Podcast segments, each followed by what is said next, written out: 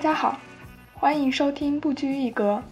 这是一档由三位留法无业游民在餐桌上发起的泛文化类谈话节目，话题涉及社会新闻、女性主义、文学艺术等领域。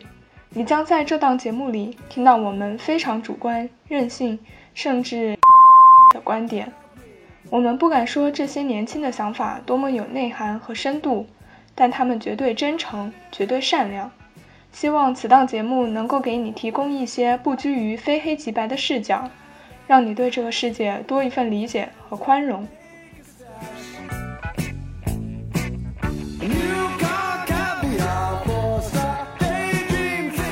我跟你说，你冲动消费的主要原因是太有钱了。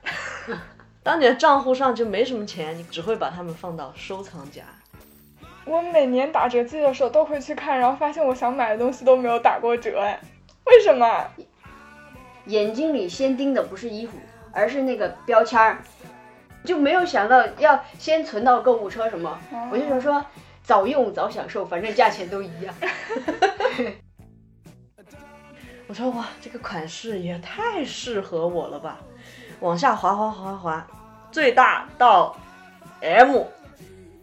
我有时候就在想，为什么国内他们的衣服设计就如此的不贴合普通人啊？嗯，那就追求白幼瘦。然后有条件的听众可以在评论区下面留下你的联系方式。这是马上正正经主播吗？这马上就快要变成一个婚恋节目了，我觉得。你刚刚说的时候，我就觉得鸡肋的点在，你自己感觉不到他刷到哪里了吗？对对对对对，就是这个。那我在看那个广告的时候，觉得，哎，真的，这个好像就很吸引人。你这种性格老了是不是会被骗去买保险？我我确实很害怕，所以我很少上网。我们在这里呼吁一下欧乐 B、飞利浦来听一下，还有 You Smile 来听一下这两位的发言，可以考虑一下纳入设计。这边我想买个瓜都不敢去拍，但是内心真的很想去拍两下，去听一下他的内心的诉求。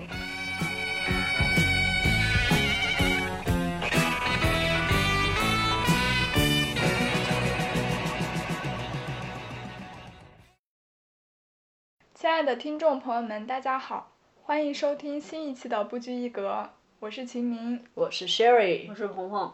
最近录节目，然后我发现了一个问题，就是好像每一个月都有一个节日。确实。像之前的七夕，上个月是十一长假的特别节目，然后这一期呢 是我们特地为双十一。单身节是吧？它本来应该是单身节，但现在变成了购物节。对，所以今天的主题就是我们的消费观念。所以我们先来讲讲我们自己是更习惯于网购还是线下购物吧。我的话，大部分东西都是网购，但是也有一些小部分东西我必须要线下看，比如说衣服一类吧，更喜欢在线下店逛一下。你就是，然后在网上找更便宜的类似的商品，然后食物的话，蔬菜当然线下了，但是零食都是网购，然后类似于电子产品啊，小型的都是网购了。我大概网购的东西占百分之七十吧，我感觉。我确实帮你收了很多快递，我觉得。对，因为我之前也有帮你收过那种一整箱的泡面，就很好奇你是来了国外之后才习惯网购，还是说在国内的时候就这样？在国内的话，在没有大面积使用支付宝之前，我还是会线下购物的。但总的来说，不太爱出去买东西。这个双十一的概念，还有或者是双十二的概念兴起了，然后可能大三、大四的时候就开始接触网购了。自从有了网购，自从这个外卖也开始兴起之后，我基本上就不太出门买东西了。呃，然后来到国外，一开始其实是不太习惯的，因为这边网购并不发达。但是，索性买东西也就只是基本上就是为了买吃的，可能两两周去一次大型的超市。那小明呢？我的话，在国内网购的时候比较多。而且我到后期就我工作了之后，我就很少去线下店买东西了。来了法国之后，因为这边线上购物选择确实很有限，我可能对我可能就网购和线下购物的话占一半一半吧。就大部分护肤品啊、化妆品这些，我会直接在网上买。这边美妆网站还是可以的嘛。嗯。然后像其他的东西的话，我基本都是线下买了。我也是，我到现在其实更愿意线下买，就尤其是在国外嘛。嗯。在国内的东西确实是只能网购，那没有办法。但是，一些小电器我也挺愿意网购的，它会便宜很多，无论是国内还是国外。电商的话，它没有门面的那些租金需要支付，所以它成本就低了很多，基本就是组装好就可以 给我们发过来。但在这边的电器的网上商店还是有实体店的吧？像那个 Ducty 啊。对，这边还是挺多的。还有 Fnac 对吧？嗯。但你在亚马逊上买到一些杂牌子的，它就会好一点。小电器嘛，它本来其实更新率还是挺快的。嗯。然后像一些衣服首饰，它如果是一种很追潮流的东西的话，其实相对来说网购会更方便。网店它的一些设计还是蛮蛮别具一格的，因为我们在这边线下来买，或者在国内线下去买，它的 T 恤也真的挺板正，就没有很，而且还很贵。设计对。国内现在的线下店还蛮贵的。对。但我在国外不喜欢在线上买衣服，是因为他们的图片都拍的不是很讲究。哦，对，他们的图片都拍的。他们感觉就是随手拍了几张。对。让人看着毫无购买欲。对。可能这一点的话，淘宝就做的比较好嘛，它的那种图片都是精心的设计过的。但是它这种精心设计就很有障眼法。但至少。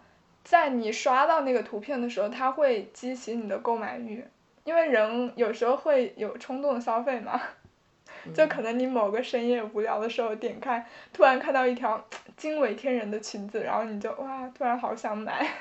我说，你冲动消费的主要原因是太有钱了，当你的账户上就没什么钱，你只会把它们放到收藏夹，然后每次购买的时候，你就只能。十件里面选三件，你就不可能十件都选，不可能看到一件买一件。对，而且这边法国它有两个打折季，我记得我我买衣服的话，为什么选择在这边线下也是就专挑两个打折季，把整个一年的衣服买了。这边的打折季力度挺大的。对，力度是挺大，但我我每年打折季的时候都会去看，然后发现我想买的东西都没有打过折，哎，为什么？可能你因为你一眼相中的就是时尚新品，top 中的 top。不不不，我我有时候喜欢的都不一定是新品，因为我还是我喜欢买前一年的或者是前几年的那种设计款，我一般不会去赶潮流，但就不知道为什么，我好多想买的东西它就一直都不打折。报告，我知道为什么。为什么？因为你的品味太好了，每次选到的产品都是他们这个网站的红点产品，它是不允许打折的，你知道吧？你能不能再假一点？真的就是就是这样的，就是去年的销量冠军，它今年就不会打折。哦，这样子吗？对。但但我有一个方法，完美的避开这个问题。嗯。就是我一进那种服装店，眼睛里先盯的不是衣服。而是那个标签儿，那里写着减百分之五十，那里写着减百分之七十或者减百分之六十，我就盯着这个标签儿，先从减百分之七十开始看起。哦。我也是这样。对。我不会先看款式，然后再看它是哦打三十的折。所以你们会因为一个商品打折力度很大，然后去买它吗？哪怕你本身不是特别喜欢它，或者是不是特别需要它？因为我对衣服的要求本身就不高。它打折的那些我也觉得已经很够用了。我对款式的要求没那么高，而且我本身也比较喜欢男款，就是价格更低。对，然后像类似于那种什么夏威夷风，那种五块九毛九，五块九毛九。但是很适合你，我觉得很适合你。日积月累吧，就可以与这个衣服达成了和谐。嗯。本来鹏鹏适合。更有趣的其他衣服，但他衣柜里只有这些衣服，天天穿出来给我们看。我们已经习惯了。对啊，我也看过小裙子，但裙子都好贵。我其实很享受，就是线下买衣服或者买碟片那种可以淘来淘去的感觉。有的时候我觉得，你我网上看中一个产品，但我都不一定要去买它。这种没有下单，可能就是因为缘分没到。我感觉有一点这种玄学的东西在，但是在街上逛到一家店，随便看到这一件衣服，然后我觉得哇，突然觉得很适合，然后我就下单了。这就是你的正缘。对，这是我的正缘。我一下看到它，我就觉得穿上它，我整个人 stunning 在发光。另外一点就是，其实在网上选购产品，无论是衣服还是电器还是书，对吧？呃，我这一件不是我看上的，它下面就会有一个猜你喜欢，它就有太多供你选择的地方了，然后我会有点选择纠结、选择困难症，所以我就更加不想选了，所以我更把我的选择放在缘分上。因为我是一个很讨厌试衣服的人，我会觉得很麻烦，所以我不喜欢去线下店买衣服。然后网络上的话，我有比较固定的几家自己喜欢的店，就我觉得款式然后品质都很 OK 的，所以我一般需要买衣服的时候，我就直接去那几家店。另外就是我可能也会，比如说冬天马上要来了，那我现在可能就会想一想，我冬天还缺哪种样式的衣服。那我就先在心里做一个计划，打折的时候我再去买。但是这个省钱力度就是这么说呢？就是我认识的女孩们啊，她们跟我说，哇，今年双十一我省了两百块耶，结果一问花了一千，这种程度对于我来说有点夸张了，有点没必要了，省这两百。你是感觉捡了芝麻丢了西瓜吗？就是说你省了你省了这一点点钱，但是你花的更多。对，如果这么看的话，我花一千和我花一千二是差不多的。这两百块钱就是一个心理安慰而已。对。就是两百块也能吃好几顿饭了耶。就但是我心理上来说是没有差距的。嗯。那我的话，因为我其实买东西的频率不高，但是我会，如果我要买的话，我会一次性买很多。可以理解。但是也没有那么容易理解，因为我不是这样的人，我可能整体消费下来就是折扣力度还没有你一次性进货来的大，但是我就是比较难接受这种一次性买很多的观念，对我可能有的时候会放弃呃几十块钱的那个折扣，但是我就是会感觉这个衣服跟我有缘的时候，我就一定会买它，很奇怪的一种感觉。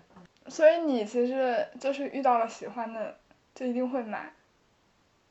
也不是一定，也看我的经济实力。啊，就是说你遇到你很喜欢的，然后价格又在你的承受范围之内的，你就会买。我基本就会买。我觉得，我觉得是另外一种意义上的恋物，就是对物品不止把它看成是一个产品、一个商品，就而是把它看作一个跟自己有某种情感联系的东西。对，就感觉缘分到了。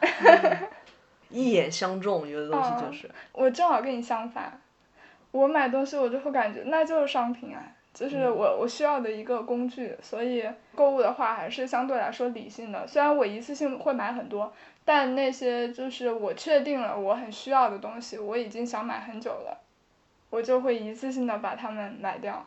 像我的话就没有一次性不一次性，就是平时你们帮我收收快递，其实那都是比如说当天我哎这个东西我缺，我马上订了，但是订了可能两分钟之后说我我缺另外一个东西，我又马上订了，所以它就会分成 无数个小件这样快递如此分散。对，它就是 因为我就没有想到要先存到购物车什么，我就想说早用早享受，反正价钱都一样。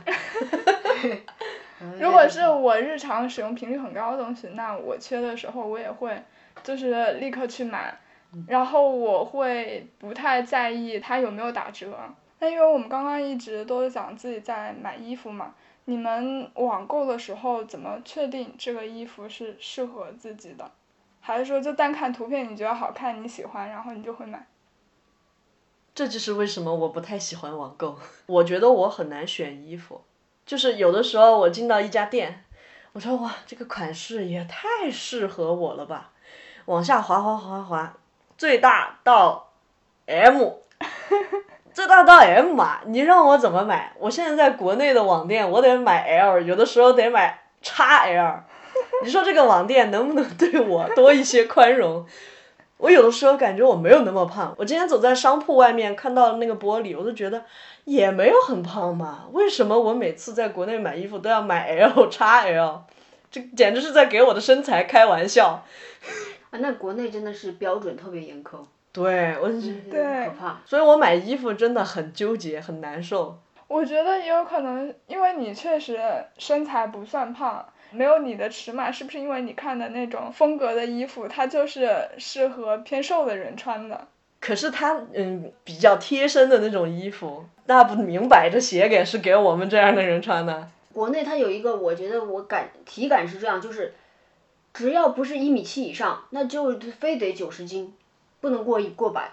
对，而且就我看的那些衣服吧，就你怎么能够要求一个女性这么瘦的同时又这么有料呢？你怎么能够这么苛苛刻？这也是我最疑惑的一点，因为很多时候我买衣服腰围是 OK 的，但是胸围和臀围就不行。啊，我跟你完全相反，我是胸围、臀围 OK 了，腰围大大的限制了我的进食。这些衣服的设计就真的太完美了，太没有缺陷了。我们这种人真是好难选到合适自己尺寸的衣服。对。但但是我有一个解决办法，而且回到你刚刚问的问题嘛，如果看这个衣服合不合适，比如说我要选购一个 T 恤衫，然后我的心理预期价格是十欧到二十欧之间，我就会选那个选项，因为我觉得十欧以下的 T 恤质量会不太好，二十欧以上的呢我又太贵，而且在这个区间以内，就算它不行，我也不吃亏，尤其是在它打折的情况下。就是你们看到我平时穿的，我没觉得它有多难看，但是那些衣服就是我喜欢的原因，它就是在这个完美的区间，就是十四到十五欧，然后并且还有折扣的那个，而且还包括这个尺码，因为是男款，所以没有尺码的问题。对对对，选穿男款可以避免 body shame。我有的时候穿男款，我穿 S、M 码，我觉得好快乐呀。我也是，我曾经在优衣库线下店买衬衫，我不小心拿成了男款的 S 码，但是回家之后就是那个上身效果出人意料的好，从此就是爱上了买男款的衬衣。但是鹏鹏刚刚说的方法，我觉得这种心理就是以烂为烂的心理，对对对，这其实不不是一个教给大家的方法，而是就是我自己的，自我安慰。对对，就觉得反正就二十欧以内，太愁什么的，一它可以换，就算不可以换，我也不亏不到哪里去。就是我买到一件合适的衣服，那就是我赚到了。但是不适合我的话，我也不亏，嗯，就亏的不算多。但如果你试错累积到一定的数量之后，那你其实也相当于就是浪费了一些。会有这样，会有这样的，所以我也有买错过衣服，但是正好就可以送人了，就 价价价签儿就挂在上面。价签儿就挂在上面。基本上不会出错，就算就因为我买的衣服它都很朴素，无论怎么样穿出去都不会引人侧目。就是我在网购之前，我会很严谨的测量我身体的各个数据，包括什么肩宽啊，然后三围这些就不说了，还有什么裆长 对，还有臂长啊，然后手臂的那个臂围，还有腿的，全部都会测量好。测量好了之后，我再去淘宝上面看那些衣服，它不是有一些衣服还是会详细的写数据嘛？嗯。然后我就会大致预测一下这个衣服穿在我身上是个什么效果。嗯，你这样网购次数多了之后，你你就是会有一个经验在这里。对，就知道这个衣服它穿在自己身上跟穿在模特的身上效果有多大的差别。嗯，但是因为就据我肉眼观测，我感觉你的身材跟模特身材差别不大。我说，嗯，对于我这样的呢，就大概量一下三围差不多，真的不要奢求太多，你真的只能在设计上面找能找补的点。所以我我跟模特身材的唯一差别可能就是胸围，我觉得。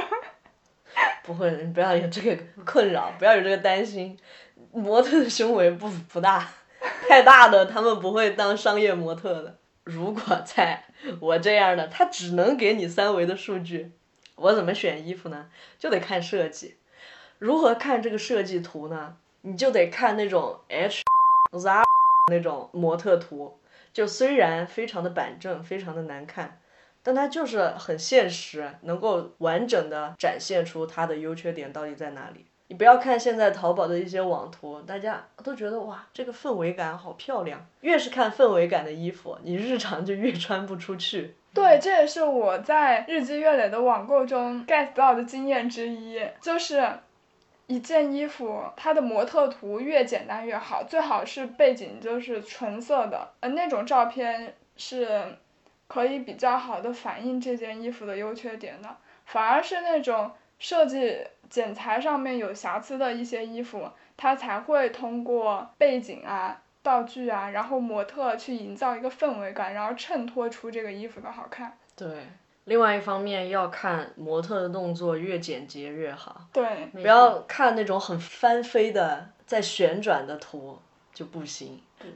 如果这个裙这条裙子，模特穿着它在旋转，就说明这条裙子腰身它有问题，它转起来就看不到了。像买衣服最重要的要看什么？要看肩。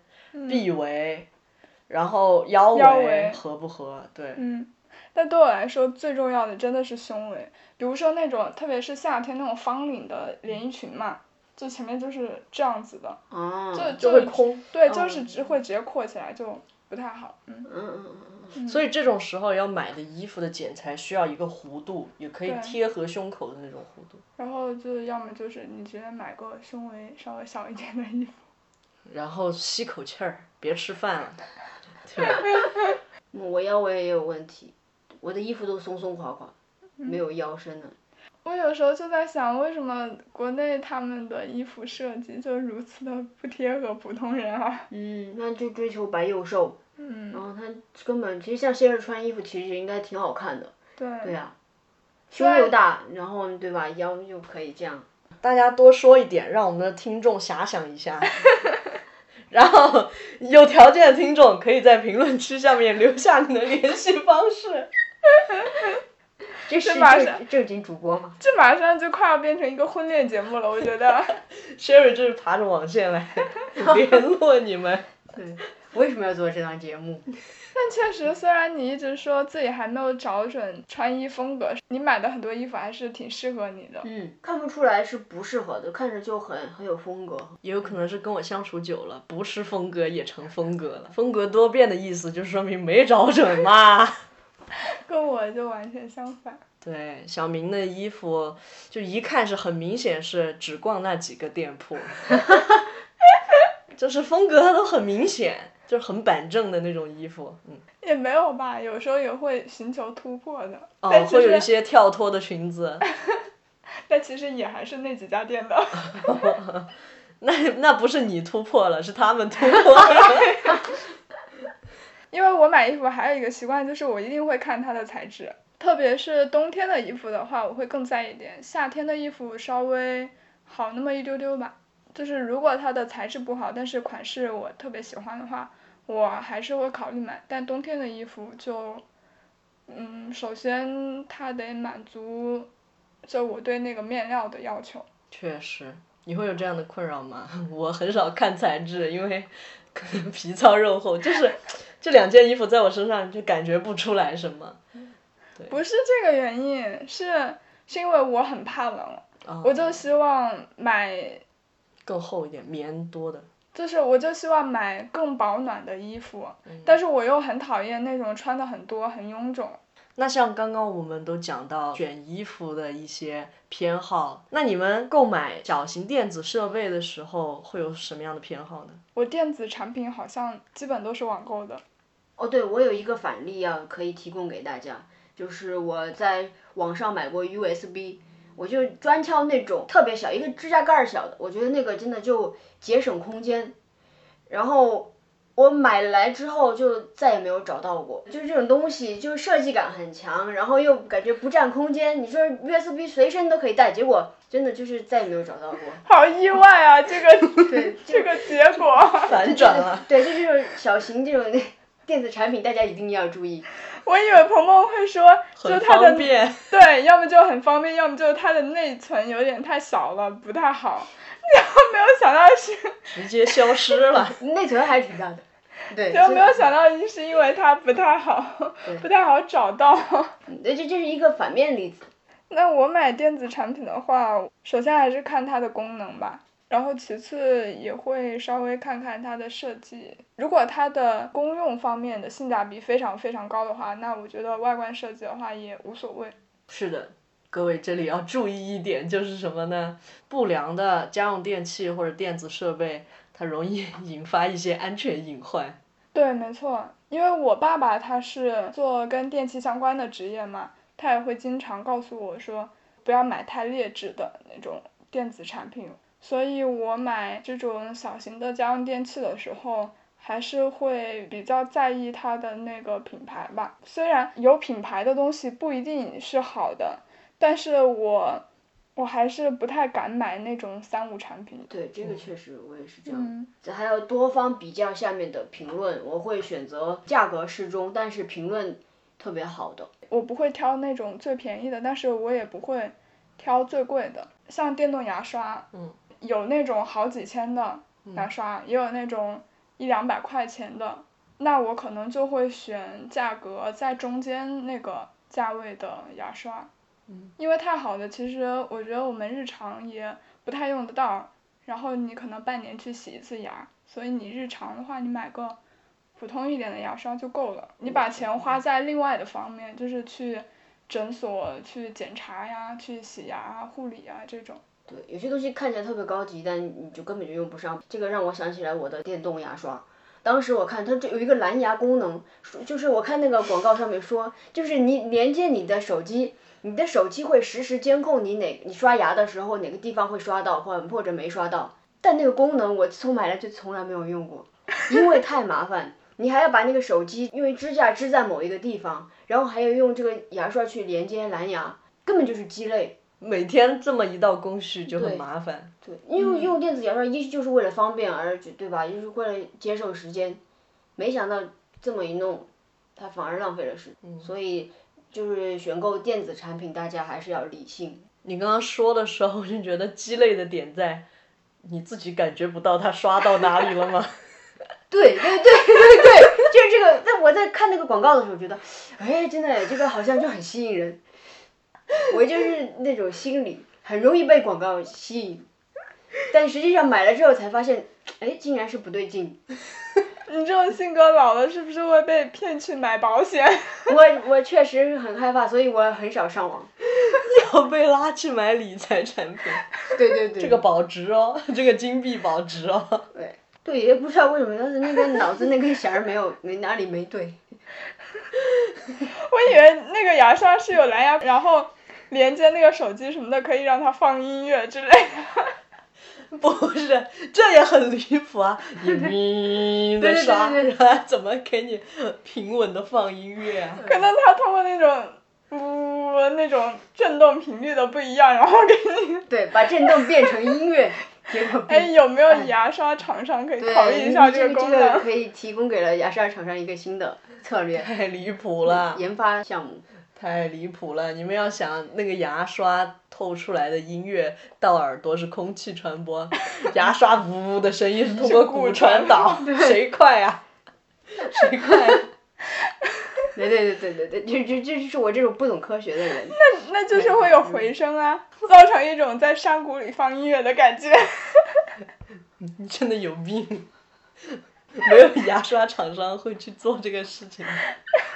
我们在这里呼吁一下欧乐 B、飞利浦来听一下，还有 U Smile 来听一下这两位的发言，可以考虑一下纳入设计。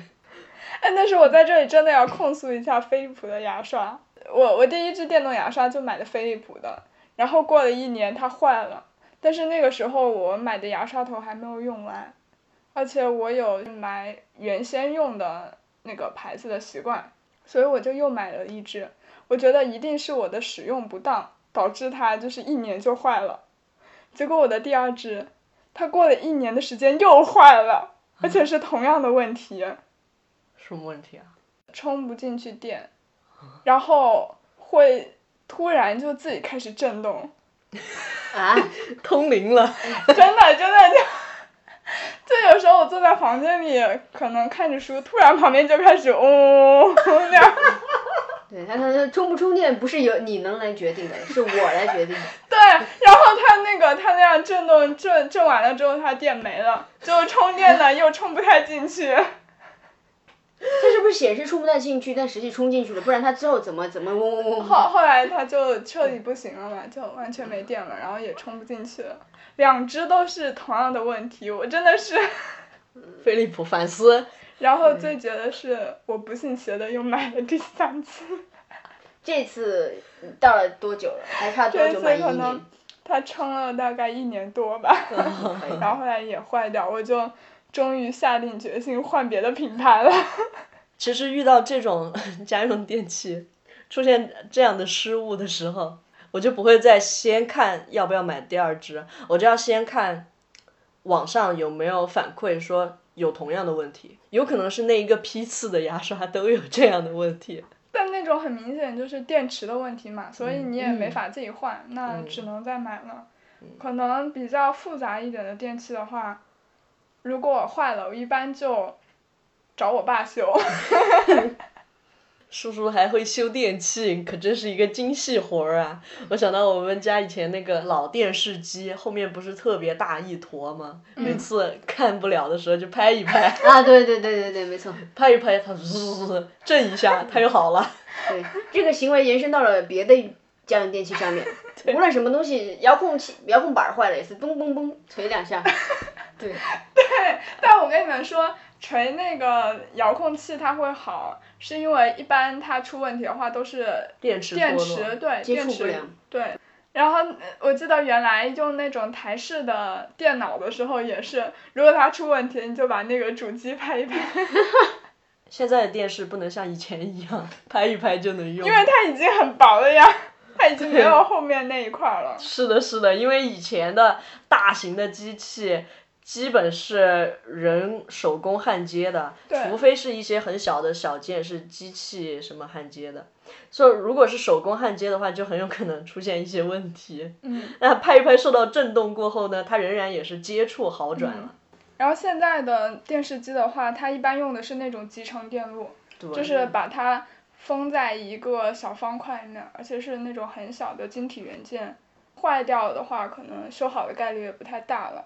而且现在电视机又很便宜嘛，那大部分人坏掉之后，他就会更倾向于直接去买个新的了。嗯，所以现在当代生活就越来越没有这种仪式感了，古老的仪式感。对。古老的仪式感是科技不够发达带来的。对啊，就相当于在在这边，我想买个瓜都不敢去拍，但是内心真的很想去拍两下，去听一下他的内心的诉求。那你这也是一定程度上的恋物。对。有可能，对对对。可以这么说。那你们买这种日常使用频率比较高的电子产品，比如说像手机啊、相机啊，对，还有 iPad 这种东西的话，那你们会有哪些选购标准啊？先看看有没有折扣吧。对不起，实在是太穷了。太穷的人就不应该买 iPhone，我跟你讲。哎呀，我没有办法，就是。我以前真的是不想买 iPhone 的，但我真的很恨它的生态圈是实在是做的太好了。对对对，然后我们好像三个都是 iPhone 是吧？对，但是我要感谢我的朋友，我用的是他剩下的，在这里邀请他来听下这期节目。我用 iPhone 很大的一个原因是，我当时因为学习的原因，我买了 iPad，然后它跟我的华为手机或者跟我的呃。微软的电脑又连接不上，它就是一个单独独立的存在，就很尴尬，每次传文件都非常的困难。所以后来，当我的华为手机坏掉之后，我就顺理成章的买了 iPhone。哎，跟我一样哎，因为我第一个苹果产品也是 iPad，因为我大学的手机都是我爸给我买的，然后他是一个非常坚定的爱国主义者，嗯，所以他只买国产的手机，嗯，然后那个时候就一直用。小米啊，然后天星呃中兴啊，嗯，但是因为我哥他有一年 送了我一个 iPad，再加上我工作之后，因为是跟图片相关的工作嘛，我当时就感觉苹果屏幕真的是非常的好，对，所以我就买了那个苹果的电脑。然后你想有了 iPad 和苹果电脑之后，然后你用那种安卓手机传文件真的很不方便，所以后来我就换成了苹果手机，是的，我就感受到了苹果生态链的 那种，可怕，对。没有办法不 fall in love with iPhone。但这也说明了，就是他们的设计师，他们是从一个整体的用户需求去设计这些对产品的。它现在不是有整体的一个什么 home 设计，什么音响啊，啊灯光控制，对吧？对好像什么都有。嗯，所以我们选择电子产品的时候，更多是想要看一个整体的生态环境是不是能够更方便我我们的生活，我我们平时的使用，不能说哎，我心血来潮买了这个品牌，下一个产品又买另外一个品牌，两者之间互不相通，它的交互非常有问题，那就很困难。所以后来国产像小米啊、嗯华为都开始步入这一对我挺喜欢小米的一点，也是因为它的那种嗯设计思路的话，就跟苹果有一点像，就是那种整体性的。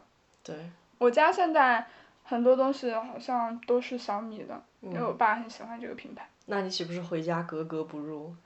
因为我爸真的很很讨厌苹果，嗯。他一直就在想，苹果凭什么卖这么贵？对，哎，我不喜欢苹果也是这个原因。另外一方面，我不喜欢它的自己品牌太独立于其他品牌了嘛。嗯，但是这样也会比较安全啊。对它的品牌来说是很安全的嘛。嗯，不光是从那个市场的角度考虑，我是说从使用的方面考虑的话，它也会更安全。比如说我之前用 Windows 的电脑，然后它真的就是很多弹窗、很多广告，但你你使用苹果的话，你不会有这种困扰。不会啊，我用苹果看 A 的时候，也会有很多弹窗。那是特殊软、特殊网站的特殊弹窗。啊，是这个样子啊，原来不是苹果的问题。对对对，就是苹果，反正拦截系统是挺好的。我用过呃 Windows 手机的话，我用过微软，也用过安卓，用过苹果，就是它的真的是最好的。别的东西你，它比如说经常会有一些手游自动的给你下到你的 APP 里面，最早的安卓系统里面会这样。对，就你不小心误点了一个什么东西，然后它就会给你下一个软件。哦，对对对，是的。虽然安卓系统有诸多不好，但只能说给我们国产电子品牌谋了一条出路。嗯。但不得不说，虽然我很讨厌苹果它自己品牌的这种垄断性，但我还是用着真香，确实是很舒服，就是它的操作各方面都很简单。嗯，苹果，我恨你，我也爱你，嗯真坏，它又卖这么贵。它真的很重乎重视用户体验。我可能对它唯一不满的就是，我觉得它有些产品的价格的确是虚高。而且是它的配件虚高。因为我之前看过报道，好像说苹果主要的利润就是来自于那些配件吗？对，好像也要看年份，好像是从库克接管过后，那个硬件设备我们好像呃，他们好像就改了很多，对，所以现在的苹果其实坏的几率蛮大的，但是它的定价又挺高的，又对不不降下来。对，和以前一样，它没有办法降啊，它就是必须维持在那样一个高度，就是品牌调性的关系。嗯，我就仰仗我的朋友们，看他们又有什么要淘汰的手机吗？请留给我。啊，还有一点，你们会定期的去更新自己的电子产品吗？还是说会一直用到它坏掉为止？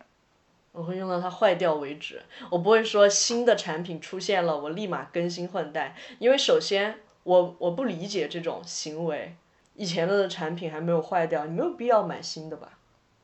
嗯，毕竟它是电子产品，它的重点就在于它是经用的。